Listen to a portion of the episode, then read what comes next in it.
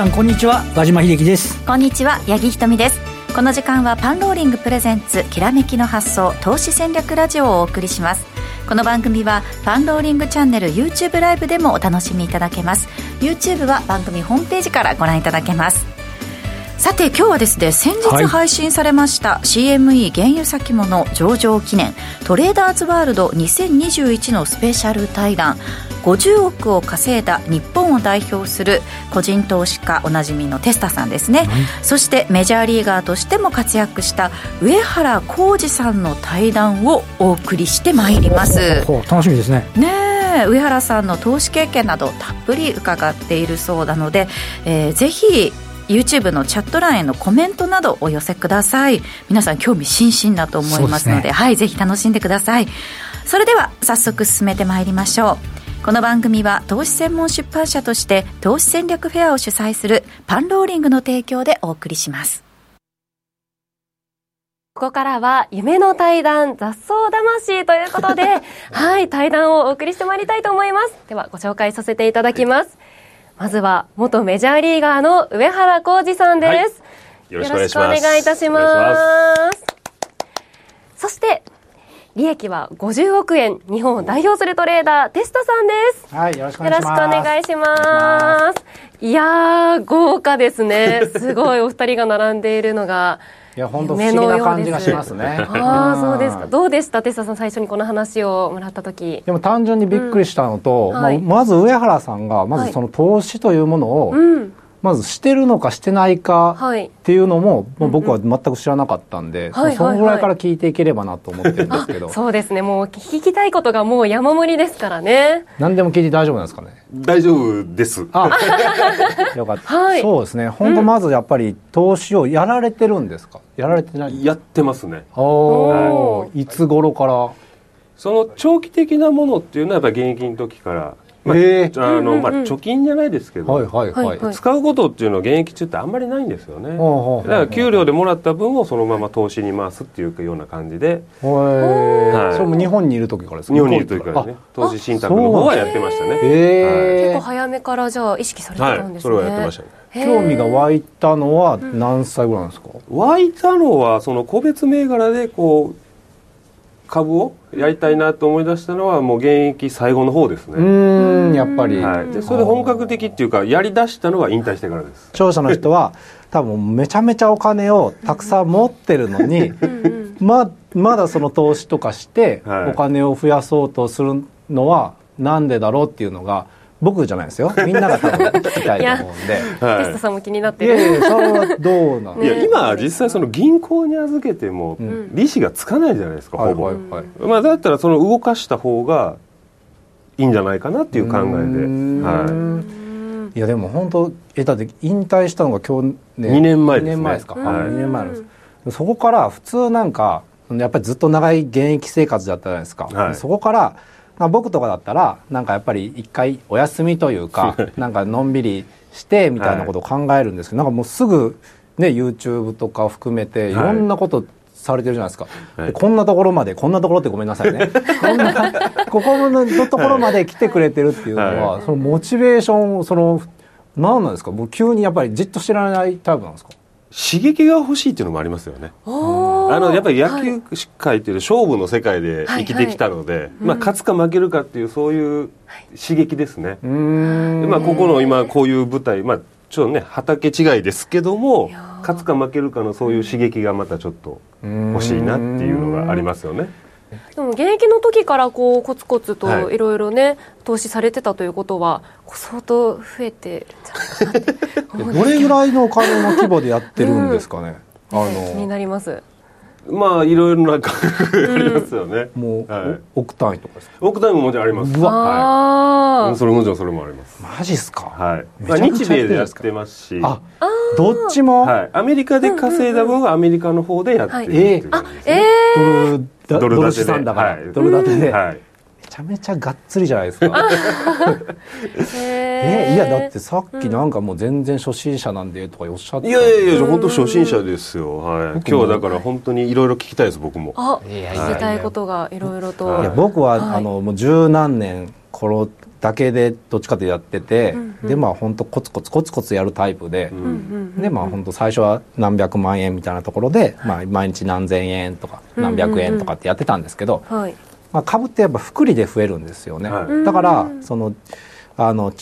自分の資産チャートみたいなあの、今まで買ってきたチャートとかになってもやっぱこういうグラフに見えるんですけど、うん、パーセントで言うとそんな変わってなかったりするんですけど、うん、でも金額が大きくなると株は複利で増えるから、だんだんこんなこういう具合になってくるんで、大事なのは本当最初はそんなに最初からやっぱり一攫千金みたいにやっぱり考える人多いんですよね、はい、でもやっぱそうじゃなくて最初はコツコツとその積み重ねていけば将来的には福利で大きなあの金額になるよっていうことなんで、それはもう多分野球の世界でもそうですけどやっぱ積み重ねめちゃめちゃ大事じゃないですか、はい、いきなりは上手にならないんで、はい、上原さんはプロ最初からね上手でしたけど、ね、いやいや野球の方ではそうかもしれないですけど、えー、でも野球選手の方って結構皆さんそうやって投資されてるんですか？多いんですか？いやしてる方多いと思いますけどね。はい。長期的なものに関してはやってると思います、はい、はい、言わない人も多そう。なんかやっぱりね、うんうん、どうしてもまだまだなんかちょっと、はいイメージがあんまりその、例えばそのテレビに出る方とかでも、やってる人たくさんいるんですよ、でもいるけどやっぱ言わないっていう人も結構いるんで、なんとかね特どん全く悪いことしてるわけではないですし。イメージその掛け事っていうイメージがやっぱりあるじゃないですかね。まだいまだにね。はい、そこが掛け事って思われることがマイナスなだけであって、はい。うん、やってることはね全然本当にプラスなことですから好評っていうかね、はい、もっと表立ってもいいとは思うんですけどね、うん、だからもっと普通にみんなが当たり前のようにそういうことを言える世の中になればいいなと思って、はい、まあはいるんですけど、なかなかね。でもこうしてこう上原さんのような方がこういう場に出てくださることで、はい、また投資のイメージも変わってきそうですよね。いや本当そうですよ。だから本当ありがたいなと。まあ、僕が言うこと僕が言うことではないんですけど、投資会を代表してね。めちゃめちゃありがたいと思うので、本当ありがとうございます。ね、でも先ほどあの勝つか負けるかっていうのをこう現役を引退してもやっていきたいということだったんですが、はい、結構今はがっつり投資をされてるっていうことですか、ね、勝つか負けるかっていうので、うんうんうん奥をかけたりっていうのはないですよ。ああ、その個別はい、個別銘柄でこう、ちょっとずつ、的にどちらか配当とか、そうそういうことですよね。はい、いろんな銘柄をこう買ってみてとかっていう感じで、勝つのもまあそんなに多くないですし、負けるのもそんなに多くないっていうのをやってる感じですよね。すごくこう、はいあれなんですね。コツコツと意外とそうですね。一番最初緊張とかしました？株買う時買う時とか。ああいやそれは緊張しました。気になってずっと見ちゃったりとか。ずっと今も見てます 今も結構チェックしてるんですか？土日はね動いてないんで。そうです。けど、まあ、まあまた月曜日朝から気になりますよね、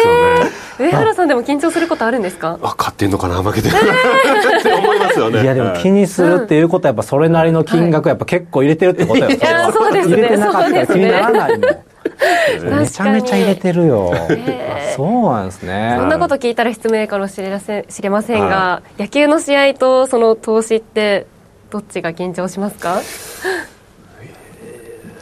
野球って自分でどうにかできるじゃないですか、はい、株とかっていうのは自分でどうにもできないです、世の中そもそも野球でマウンド上がる時って緊張してたんですか、うん、しないんですか？もう全然。する時としない時がありますよね。あるんですね、はい、その試合の重要度とかに違ってそうですね。それであります。やっぱあるんですね、はいへえ緊張するとやっぱり良くないことになるんですか？そんなことないいやいやそんなことないですね。そんなことないですか？緊張してたら余計こうちゃんと丁寧にやらないといけないっていう気持ちになるんで。で逆にいい結果が生まれることももちろんあります。そうなんですね。だから緊張せずに上がったらこう気持ちがなんかね集中しない部分ができることがあるので。だからいい結果につながらない場合もあります。あなるほどね。あどっちもあるんですね。どっちもありますねテスタさんは投資に緊張は必要だと思ってます投資の場合はねでもね緊張するとダメなんですよ。どっちかっていうと、あの緊張してる時点でそれはもう自分にとって計算がなされてないとか、はい、あのちゃんと把握できてないあの自分にとって適正なロットポジションじゃないっていう可能性があって、うんうん、大事なのはどんな場面になることもちゃんと想定して、うん、でこうなったらこうしようと。上がったらこうするでもここまで下がったら損切りするとか全部ちゃんと決めておいて、で最大どれだけ損するみたいなことをちゃんと頭に入れておけばどんな状況になってもまあもう分かってましたみたいになるじゃないですか,、か分かってないことをしてたりしたらやっぱり動いた時にあどうしようとかって言って緊張したりするんで、はい、だからもうちゃんと全部計算して全部把握してやってれば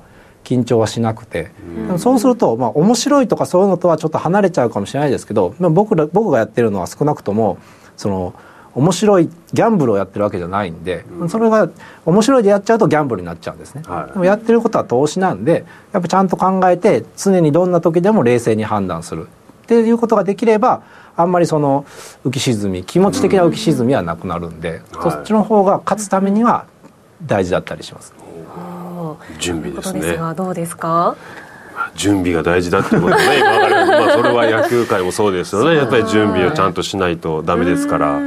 つながりますよね。そうですね、投資に関する勉強っていうのも上原さんは結構されてらっしゃるまだ準備してないですね。もっとでもこれから勉強しないといけないなっていうのは今聞いて思いましたね。いつまででもできますからね。そのやっぱり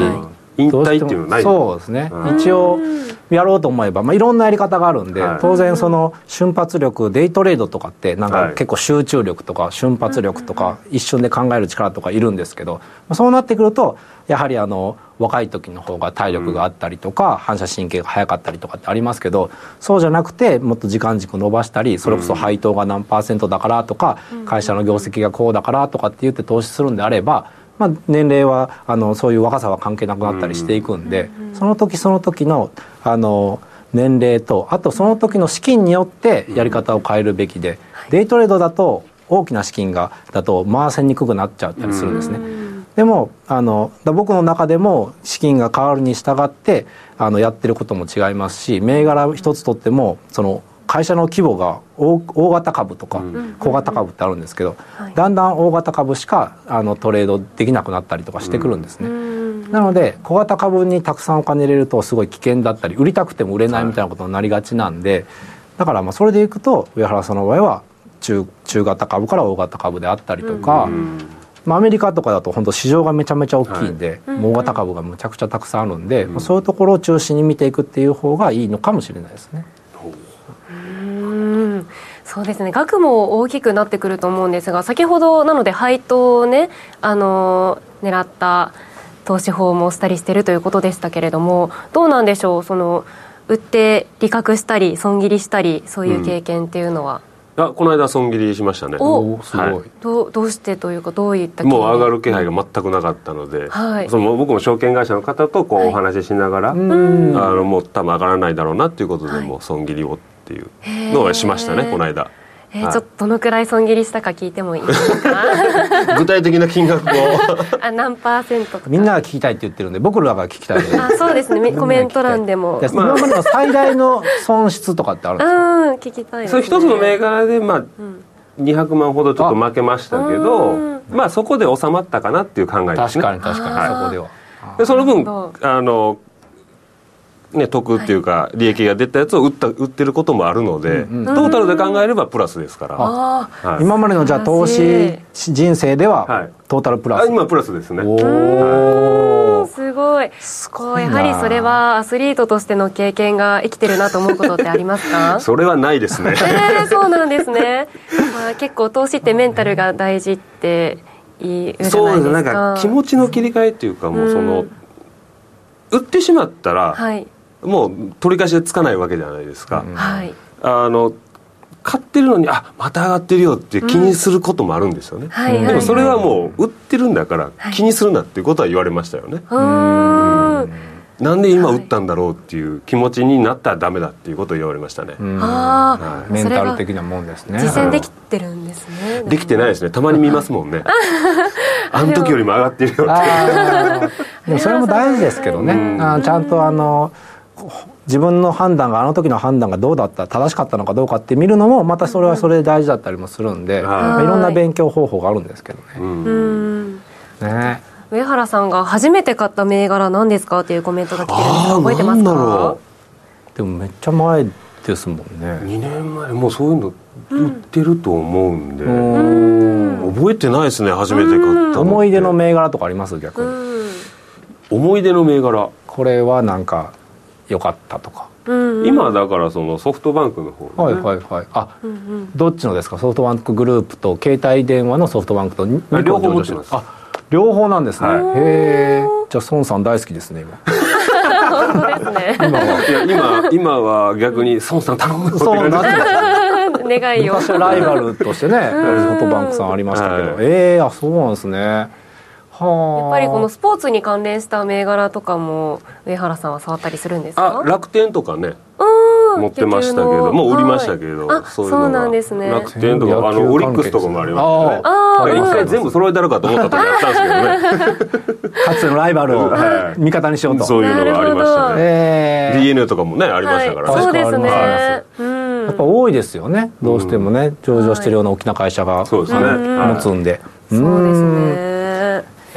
いやお話が盛り上がっているところなんですけれどもここでですね、はい、総合取引所1周年記念そして CME 原油先物上場記念ということで今回のイベントが行われているわけなんですがぜひともあの先物のお話もねできればなと思うんですけれども、うん、上原さん先物などはされていらっしゃいますか？いやしてないですね。だからそういう話をちょっとねね言っても分かんないですからね、うん、あんまりそこを詳しく分からないので今日ちょっと、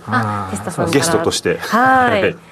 簡単に言うと、まあ、一番ポピュラーなのが日経平均先物って言って、うん、日経平均全体を上がるか下がるかを予想するみたいな簡単に言うとですね、だ日経平均って、はい、あのまあ、個別銘柄って株いっぱいあるじゃないですか、ね、日経って日経225ってその代表する225銘柄で構成されてるんですね。日経平均、はい、でまあニュース番組の最後の方で今日の日経平均はとかって、まあ、上がって上がりました下がりましたとか言うんですけど、うん、あれ上場してる会社は4000ぐらいあるんですけどあれ、うん、日経平均って225銘柄のでだけで平均でやってるんですよ、だから実は実際の全体じゃなくてすごい少ないやつやってるけど結構その主要な銘柄がたくさん入ってるからここを押さえとけば全体に日本全体の,、あの動きが分かるよねみたいなのがあるんですね。でそれを、まあ、売買するみたいな感じなんですけど、まあ、それが先物っていうんですけど。こうあのその先物ってちょっとあのレバレッジもかけられるんですよね。ということでちょっと怖いなという印象を持っている方もいらっしゃるかもしれないんですがこうそれをあのリスクヘッジとして使うこともできるよっていうのをちょっとご紹介できたらと思うんですが。先物ってねあのなんかあの結構リスクがあるみたいに思われるんですね。あのレバレッジがかかるでレバレッジって言って少ない資金でもたくさんかけれたりしちゃうんで、うん、なので、まあ、株でいうと信用取引みたいなもんで、はい、やっぱりちょっと怖いみたいなイメージが多いんですけど僕は逆にその先物っていうのをその、うん守るために使ったりするんですね。その資金を守るために先物っていうのを使ったりしてるんですけど、うん、それはどういうことかっていうと例えばあの株って、まあ、基本買いじゃないですか。買いで持ってると思うんですけど基本たくさん株を買ってた買ってる時にただなんとかショックとかって聞いたことありますよね、うん。はい、あのリーマンショックとか、そういうのが有名なんですけどそういう時ってもう全部下がるんですよ。もうその、はい、いい株も悪い株も全部下がったりするんですねでそういう時に日経平均先物を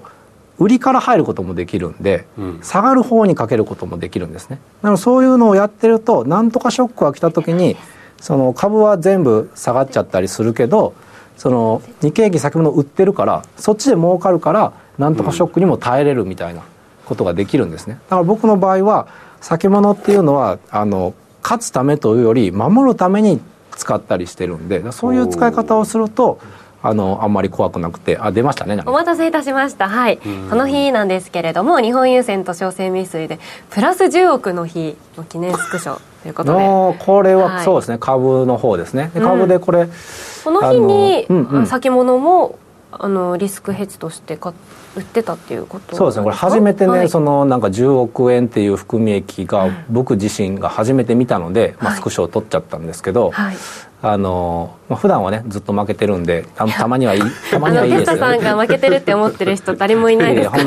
たまにはね出させてくださいということで出させてもらったんですけど、はい、この持ってる裏では、実はこれ株でたくさん株を持ってるんでそれだとだけだと怖いから、はい、僕は先物を裏で売りで持っててで、まあ、ヘッジっていうんですけどそれでバランスを取るみたいなことをやってたんですね。一日でそんな10億動くいや一日じゃないです。これはもう結構何ずっと1か月2か月持ってての含み益がプラスが記念と。その時にもただこれねあのね途中ね、うん、20億ぐらいいったんですよ。あプラス？はい、はい。すぐ10億なくなったんでまた10億戻っちゃいましたけど。そこでまあ大体売っちゃったんで結局まあ10億ぐらいになっちゃったんですけどもう僕のその株僕は結構コツコツ型なので、はい、あんまりそんなガッて増えることもなかったんですけど今年はこれだって思った瞬間があって、うん、今までで一番ちょっとお金入れてみたんですよ、はい、そしたらめちゃめちゃ上がったんであこれもう天才だとか思ったらすげえ勢いで下がっていって、はい、あやっぱ盆栽だと思って 結果ねやっぱすぐ目が覚めるようになってんですよね、うん、株は。これはプラスでっていうのがやっぱ一番大きいじゃないですかまあまあプラスで本当、はい、まあ終えれてっていうかまあでも結局ずっと続きなんで、うん、今はまあそれ別の銘柄とか結局やってる限りずっと続きじゃないですか、はい、だから本当辞めた時に残ってるお金が本当のプラスだと思ってるから,、だから今例えばその何十億とか、なってたりしますけどでも最終的にそれがなくなったらもうダメじゃないですか、はい、だからまああの持ってるようで持ってない気持ちでいますし、途中経過だっていう気持ちがありますし、はい、あとどのみちそのお金で僕はその仕事をしてるからこれ使えないわけですよね。使っちゃったらもうその仕事できないわけですから、だからもう福利で増やすためにもこの元本がないと増えないから、あるけど使えないからだから数字上はありますけどそうそうそんな感じそんな感じそんな感じ。だから あんまり持ってる意識もないんで、はい、そうですねえー、あ大谷さん勝利9勝目ね。あの僕もあのあのバチはやっぱり昼間なんで、うん、あの大リーグ結構ちょうどやってるんですよ、はい。スポゾーンあ、はい、他のあれかな。テスタさん結構馬中に野球見見てること多いですよね。ずっとね 今年やっぱりすごかったじゃないですか大谷さん、はい、だからもうまあ、ほぼほぼ見てましたね、野球好きなんですか？野球はもちろんあのどっちかっていうとやっぱり日本対世界みたいなのが好きなんで、はい、日本の野球というより日本から当然上原さんが言った、まあ、僕はもうあの巨人ずっと見てましたから、それは実はね巨人ファンなんですよ。今今知りました。そうなんですよ。昔本当巨人ファンだったんで上原さんのあのセンセーショナルな1年目2年目みたいなのは当然そのリアルタイムで見てた世代なんですけどありがとうございます、まあ、そこからねあのだから今は大リーグに行く選手多くなったじゃないですか。そうですね多くなりましたね。だから本当大リーグに行った途端応援し出すっていうこの本当にミーハーな感じなんで 日本の野球よりだからオリンピックとかも好きですし、日本対世界が結構好きですね。そういう国際大会がってことですね。あだからそうそれこそ WBC なんて、はい、もう人生で一番楽しかったです。いやもうあれはすごかったですもんね。楽しかった楽しかったどうなんですか？お金でもお金さすがに持ってる意識あるじゃないですか。使うんですか？使まあそれはね生活費としては使いますけど。でもそんなもうだって。物欲とかもそんな言うほどあれは方じゃないですしうん。だってかねだってこれから欲しいものってあんまないでしょ。欲しいけど買えないものってないでしょ、う何が欲しいかって言われたらちょっとそのが出てこないですし。そうですよ。そうなってきますよね。でもまあ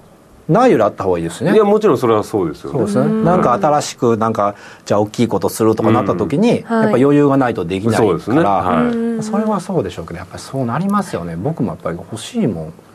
んないですもんね。あんまりないですもん。えでも家とかは買ったんですか？家とかははい。日本に？日本にはい。向こうにも？向こうにも。お両方にある。ついてるんですか？ついてる。もうすごい。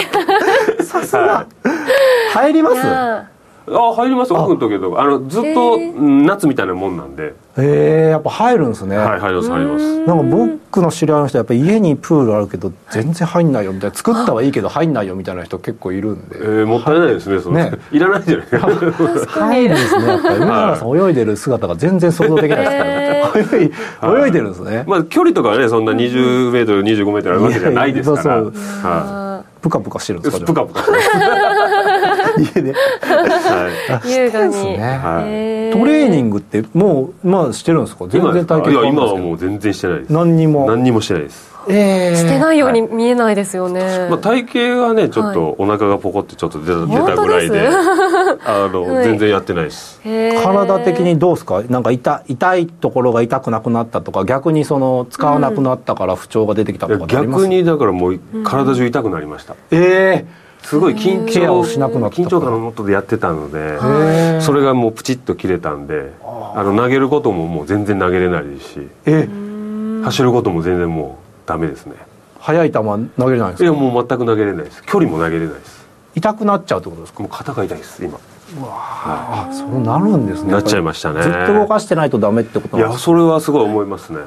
そうなんですね。やっぱり最後は満身創痍なもんなんですか？もうやっぱりいろんなところが。最後はっていうか僕はもう途中からずっと満身創痍でしたね。あそうなん。ですテーピングだらけでしたね。ええ上から上から下まで。へはいえ、でも若い時はそういうの全くないんですか？若い時1はやっぱ年目はもう別に何もなかったですね。めちゃめちゃ気持ちよく、はい。2年目の途中に怪我してからですね。もうはい2年目からじゃあずっとどもうずっかしらテーピング痛くてはい。へえすごい世界。そんなはい。ねえなんか。あもうゼロになることはなかったんですか？そこからもうあ何にも痛くないみたいなもうテーピングしてないと逆に怖かったですえー、じゃあ現役中もどこかしら痛くて、はい。やめてもずっと痛いっていうことは痛いですもう ずっと痛いですね。ずっと痛いですね。100%欲しいですね一回。そうですね。もうなんか若々しい体がもう一回欲しいです。お金で買えないもんありますからね。どうしてもね。それはお金で買えないです買えそうですね。はい。間違いないです。確かにですねはい、えー今日はトレーダーズワールド2021、えー元メジャーリーガーの上原浩二さんと個人トレーダーテスタさんとの対談をお聞きいただいています、えーこの番組は投資専門出版社として投資戦略フェアを主催するパンローリングの提供でお送りしました。さあ和島さんいかがでしたか？お二人のお話。ね、うん。あの、まあ、とり、とりあえずやっぱり、テスラさんのダイナミックな投資っていうのは、含みのね、ええ。あの、ドドッと増えて、ヘッジして、あの、っていうようなところで、結構ボラをうまく取れてるなっていうのを改めてね、あん。の、わかりましたけど、あとは、上原さんがね、結構、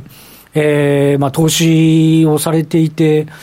意外になんか株価も日々チェック入れてるっていうね。おっしゃってましたね。ね、感じ。の。なんかもっとドーンとなんか構えてるのかなと思ってましたけどね。今日勝ってんのか負けてんのか気になって見ちゃうっていうのは私があのベイスターズの試合見るのと同じような感じで、見てらっしゃるんだなと思いながら。ねでもただ直近でもね損切り経験があるということで、具体的に200万ぐらいとかいう話もありましたけれどもね。で、やっぱり投資して損切ってんだけど、片やで含み益があるんで、合わせて、まあ、利益が出てるとかっていう、まあ、そこそこ、なんかこの間の期間で、なんかノウハウも積んできてるかなっていうね、印象はあるかなっていうところですかね。そうですね。なんかお二人ともに共通して見られたのが、やっぱりこう、余裕があると言いますか。そうですね。ええなんかゆったりとした印象だったなと思いまして、投資にもそういったところが現れてるのかなと思い上ました原さん、やっぱり修羅場くぐられてるから、いやーそうですよね。投資のスタンスの時も、やっぱり、あの、まるっきり何も知らないで入ってるのとは、多分自分のやっぱりキャリアが生きてるんじゃないですかね。ですよね、はい。ついもう上原選手の生涯年収とかっていうのを調べてしまうぐらいどれぐらい溜まっとんのか。そうそうですね。ちょっといろいろなこう思いが交錯した対談でしたけれどもこの後も、はい。えーパンローリングチャンネルの限定配信でスペシャル対談の後半をごはい。覧いただきますので、えー引き続きぜひ YouTube でお楽しみくださいえーラジオの前の皆さんとはここでお別れです。来週は坂本慎太郎さんをゲストにお招きいたします。パンローリングプレゼンツきらめきの発想投資戦略ラジオ。今週はこの辺りで失礼いたします。